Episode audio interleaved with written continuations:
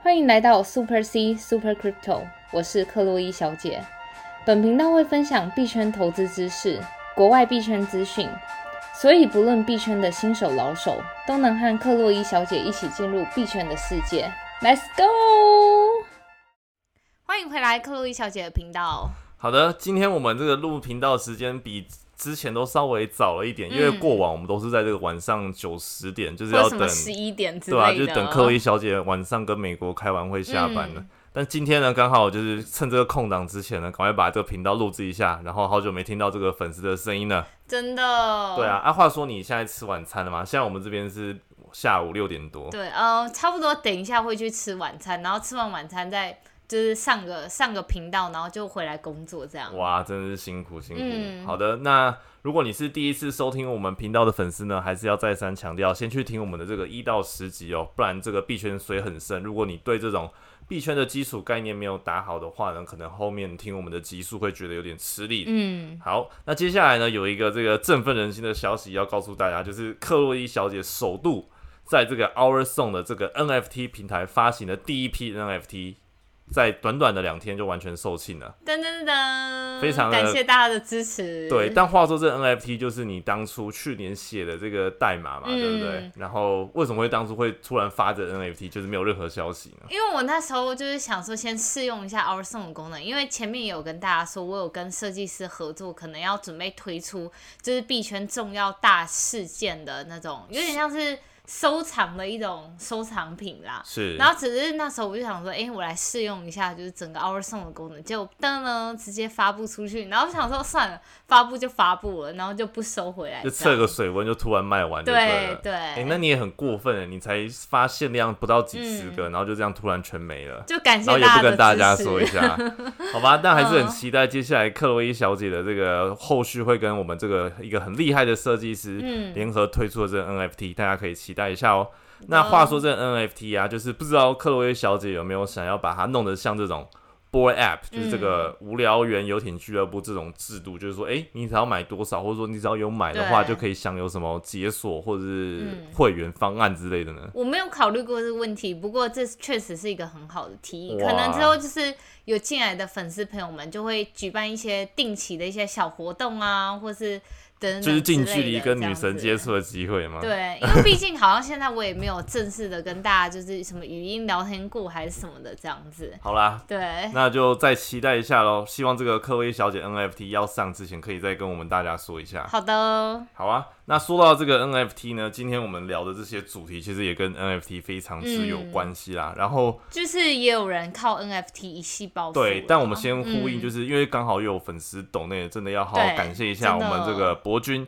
然后这个博君呢，当初就是好像在就是要买这个 NFT，对他就是想要参与，就是我们先前节目介绍到的一个游戏叫 X Infinity，然后等一下我们会再做深入这个游戏的介绍。然后那时候他就是想要打钱打到那个游戏的那个他们 Layer Two 的方案叫 Running Wild 钱包里面，但就发现哎，明明就打了，怎么会没有收到这个钱这样子？对，然后后来我就是有帮他检查这整个过程，然后确认完全没有问题，那我就请那个博君联系那个 X Infinity 他们的那个官方啦，然后官方就说哦，抱歉，就是其实是他们自己内部在维修，所以根本没有问题这样。嗯，但后来他也是留言说谢谢女神的帮忙，想请你喝个咖啡。我是频道的粉丝，非常非常谢谢你们提供这么优质的频道，人还很亲民，一定要大力支持女神，希望频道可以一直走下去。谢谢大家。哇，话说这个博君要开始进入这个 X，就是这个幻想生物的这个 NFT 游戏。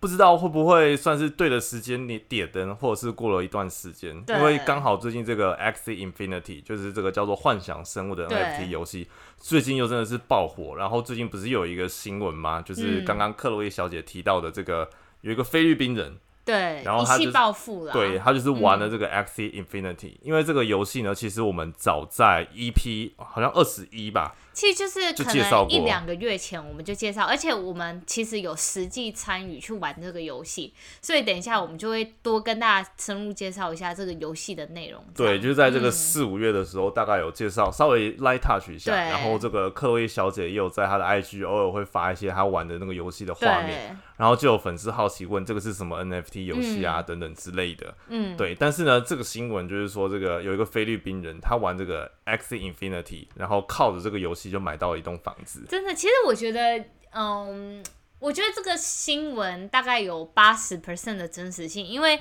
真的近期光那个 X Infinity 他们自己的平台代币叫 AXAXX。在两天内几乎就涨了将近一倍吧，从六块多涨到现在十四块。是。然后那时候其实我们刚加入这个游戏的时候，它的 AXS 代币才差不多四块。所以你看，我先撇除那个幻想生物本身的价值，它光平台的游戏代币就涨了非常非常的多倍。对。话说那时候我们刚研要研究这个游戏的时候，其实我们也是拜读了这个 Crypto Han，一个就是专门做这个游戏的 YouTuber。他的这个介绍非常的详细，包括怎么样把币啊打进去等等的，所以大家也可以多去收看这个 Crypto Han 的这个 YouTube 的频道。但我们那时候玩的时候，其实算偏，也就算中期了。那时候的币价就像刚刚克洛伊小姐说的，大概。AXS 大概四块到六块，是的。然后 SLP 大概是零点一多。SLP 跟大家介绍一下，就是呃，你能想象，就是一个怪兽，它去打打一个闯关打怪的时候，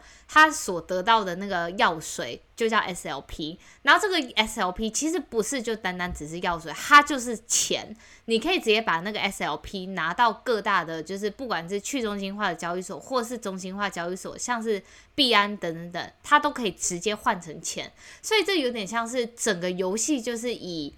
金钱为出发、赚钱为导向的一个游戏啦。应该说，它这个游戏设计的很好，因为其实在它是把这个虚拟货币啊结合到游戏里面体现。然后，因为这个药水啊，刚刚说这个 SLP 跟 AXS。这两个代币在游戏里面的这个使用的这个情形非常的高。对，它其实有点就像是功能型代币，它不是就单单的你打到药水完全没有用。就比如说这两个代币在你那个两个幻想生物要生小孩的时候，就会需要这些，就是它所熟知的，就是那种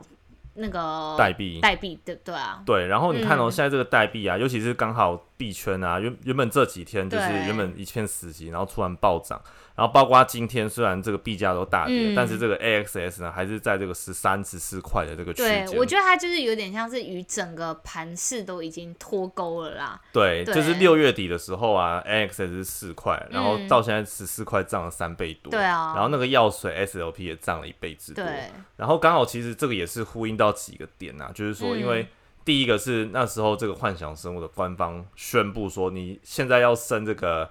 幻想生物要繁殖的话呢，原本是需要两个 AXS，对，然后他突然宣布说要改版成需要四个 AXS，所以大家有导致这个需求哇，大家都抢着要生小孩，对啊，因为你只要生出新的幻想生物了，你可以把它拿去卖。或者是你想要拿来生更多的繁殖的这个幻想生物，跟大家补充一下，其实幻想生物在两个月前我们刚进就是这个 X Infinity 游戏的时候，大概其实一只幻想生物才零点一多块钱啦，然后便宜的还甚至到什么零点零九这样子。对。但是像现在就是今非昔比，今非昔比，现在价格几乎就是一只最普通的都要来到零点三起跳价啦，所以就等于说你真的。你看，光一只幻想生物的价格就在涨了三倍两倍嘛，所以也真的不难想象，在菲律宾那种开发中国家，你真的有可能就是可以买到一栋房子这样。是，对啊。而且那时候其实我们玩到一半的时候，五月多的时候，不是就发现说，哎。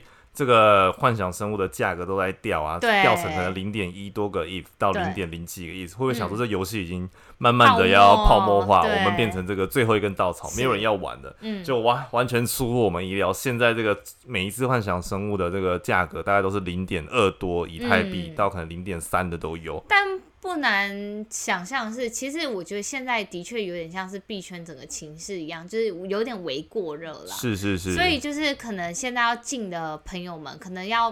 自己斟酌一下，到底就是这个游戏你是不是会变成可能最后一根稻草。不过就是。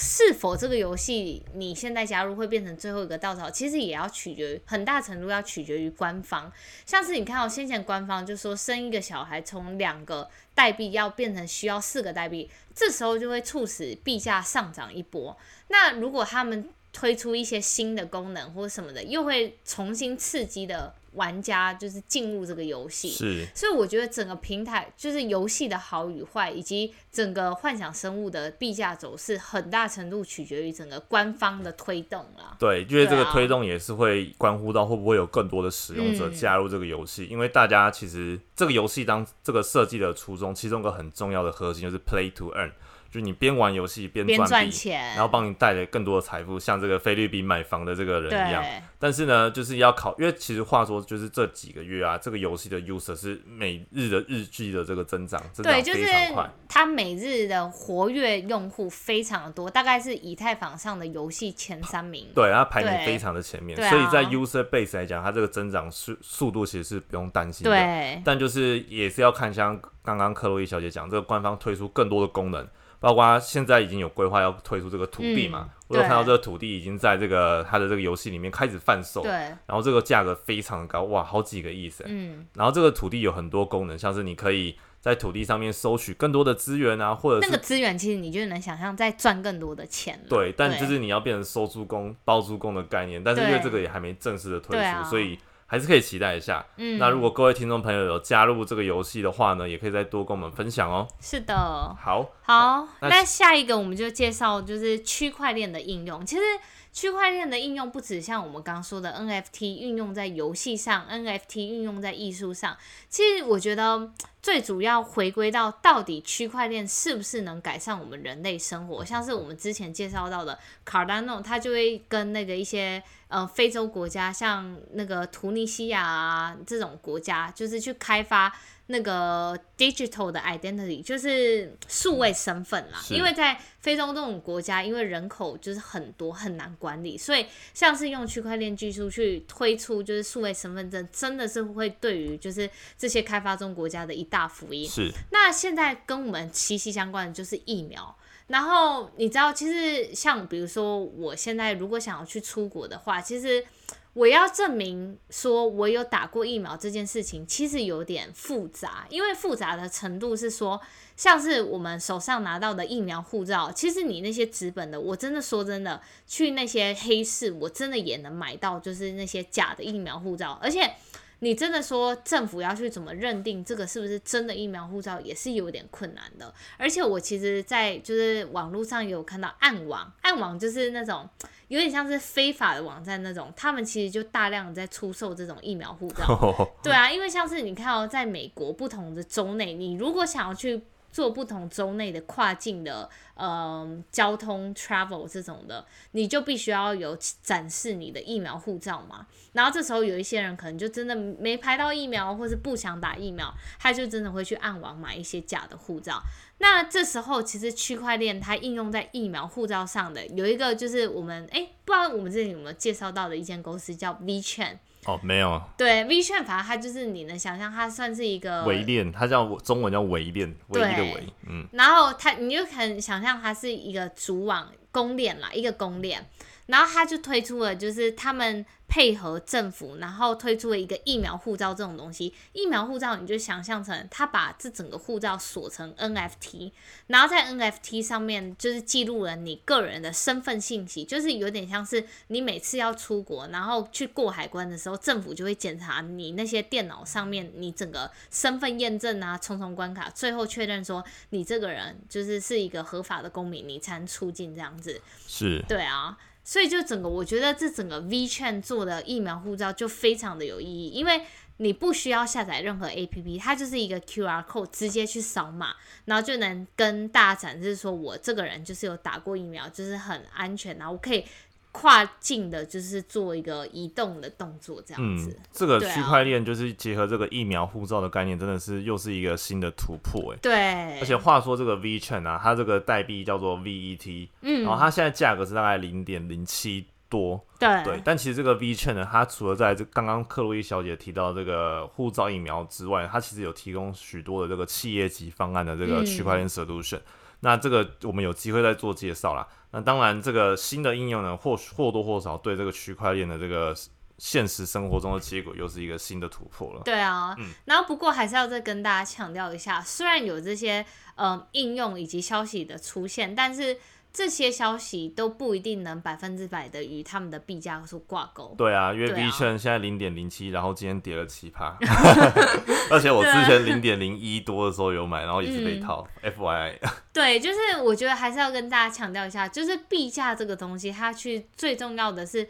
有技术是一部分的推动主因，那另一部分主因就是它的社群强不强大。像我们刚刚介绍到 V 券，它其实主要用于企业级，那企业级你就能想象它与我们这些平常小老百姓的，就是比如说像 Ethereum，我们都可以去 DeFi 上面做应用这种。应用度非常的高，那 WeChat 它是跟企业级，当然我不能说它没有应用，它的确有它的应用，但是在社群讨论上就不会像是 Ethereum 这种就是对，而且另外一个层面还是要看这个币的流通量，还有这个握有筹码这些人的状况。那 WeChat 这部分我们就不多不多做解释了。是的，好哦，那我们看一下这个币币今天这个盘势啦，今天这个币价比特币是来到这个三万二千五，然后是跌了六点三 percent。然后以太币呢是来到这个两千一，然后是跌了这个八点六八 percent。对。然后 B M B 的话是三一，是跌了跌了这个五点零七 percent。其实就是在昨天整个欢乐派对的一个就是又来了尾声，短暂的休息。对，所以还是跟大听众朋友们呼吁一下，因为现在市场还是处于恐慌状态。嗯。所有的东西你真的就是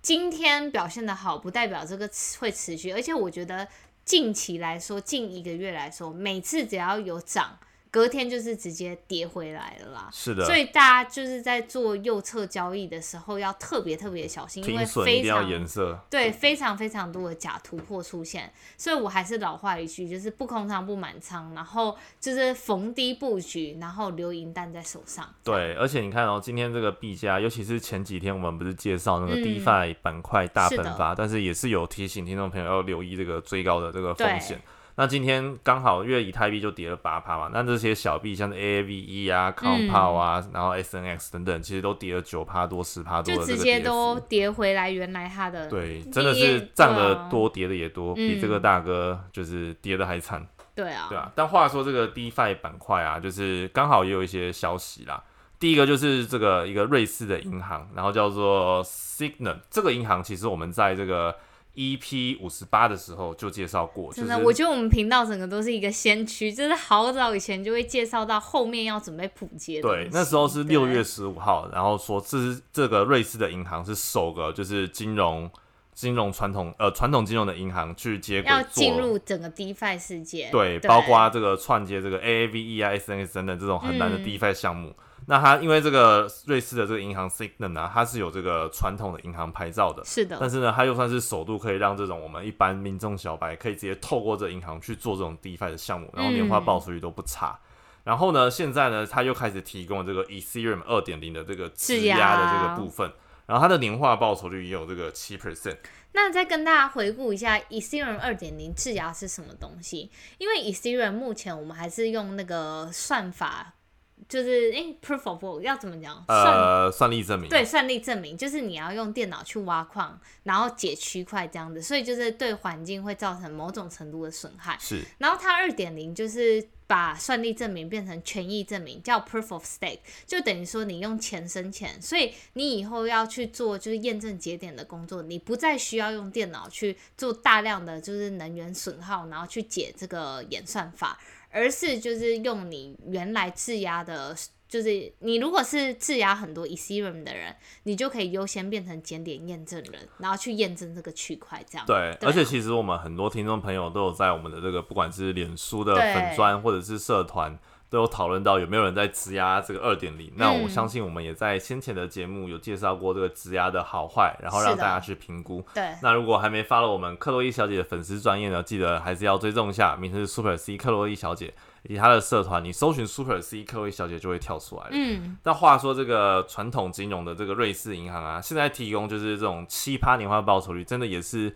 吊打现在市面上传统金融的这种放就是怎么样存款的这个利息啦。对，但是话说就是意思二点零的话，质押还是有它的风险啊。因为假设 Ethereum 它的二点零升级延期的话，那就变成说你锁在里面，你的时间又拉长了。对，但就是领那个年化报酬率。是的，是的。所以总体来说，如果你是看多以太坊的话，你就是可以去做质押的动作。但不得不说，就是这一间。瑞士的银行 Signal 啊，真的是为我们这种小白也好，或者是甚至讲白话一点，连婆妈都能做 DeFi，是透过这个银行。对啊，就是你如果假设你放在银行的钱，然后你又是。觉得呃开开户那些交易所很烦的话，那其实它就是等于说 C Fi，你已经在那个银行有做过身份验证，那你也不用再去特别办账号，直接透过这个银行，它帮你做处理，这样子的。对，嗯。但话说啊，这个身为我们币圈的玩家，还是要去碰一下这些 DeFi 的项目。但是呢，我虽然口中讲了很久，但是我每次要跟这个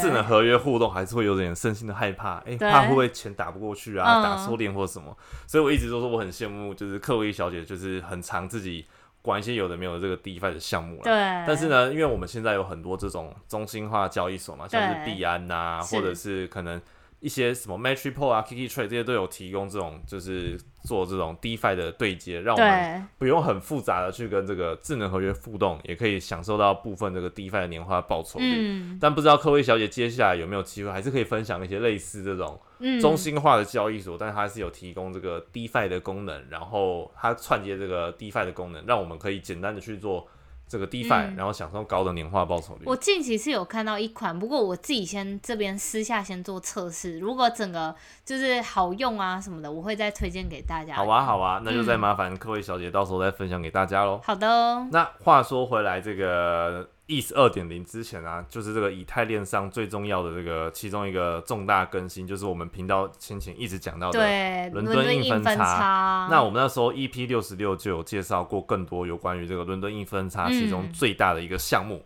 叫做 EIP 一五五九。那其实很多听众朋友呢会把这个伦敦硬分叉的 EIP 一五五九跟 ETH 二点零升级搞混，这两个是不同的东西。那更多的这个介绍呢，可以回去听我们的这个 EP 六十六。但今天呢，就这两天啊，刚好又有一些消息啦，就是说这个伦敦硬分差，其实那时候 EP 六十六的时候，我们是介绍说，原本是会定在这个七月十四号举行嘛。那刚好这两天呢，就是这个就是以以太以太坊的这个核心开发者，他们就是宣布有说要延期，从原本的这个七月十四号延到了这个台湾时间的八月四号。所以不知道是不是可能因为这个原因导致，哎，以太币的这个币价这几天又有下滑。那话说，刚刚克薇小姐也说，就是这些消息面跟币价，就是当然不得不说，可能有一些相关，但是。还是要再让大家评估一下，也不见得就是因为他们延期而导致币价下跌，可能刚好只是一个近期的回调。我觉得就是近期的回调，因为整个盘势还是就处在于比较恐慌的一个状态啦。对，但是不过他反正就是说八月的时候，大概八月四号、八月五号。对，八月四号是暂定啊，但是呢，就是这个以以太坊的这个联合创办人，他们有在推特表示啦，说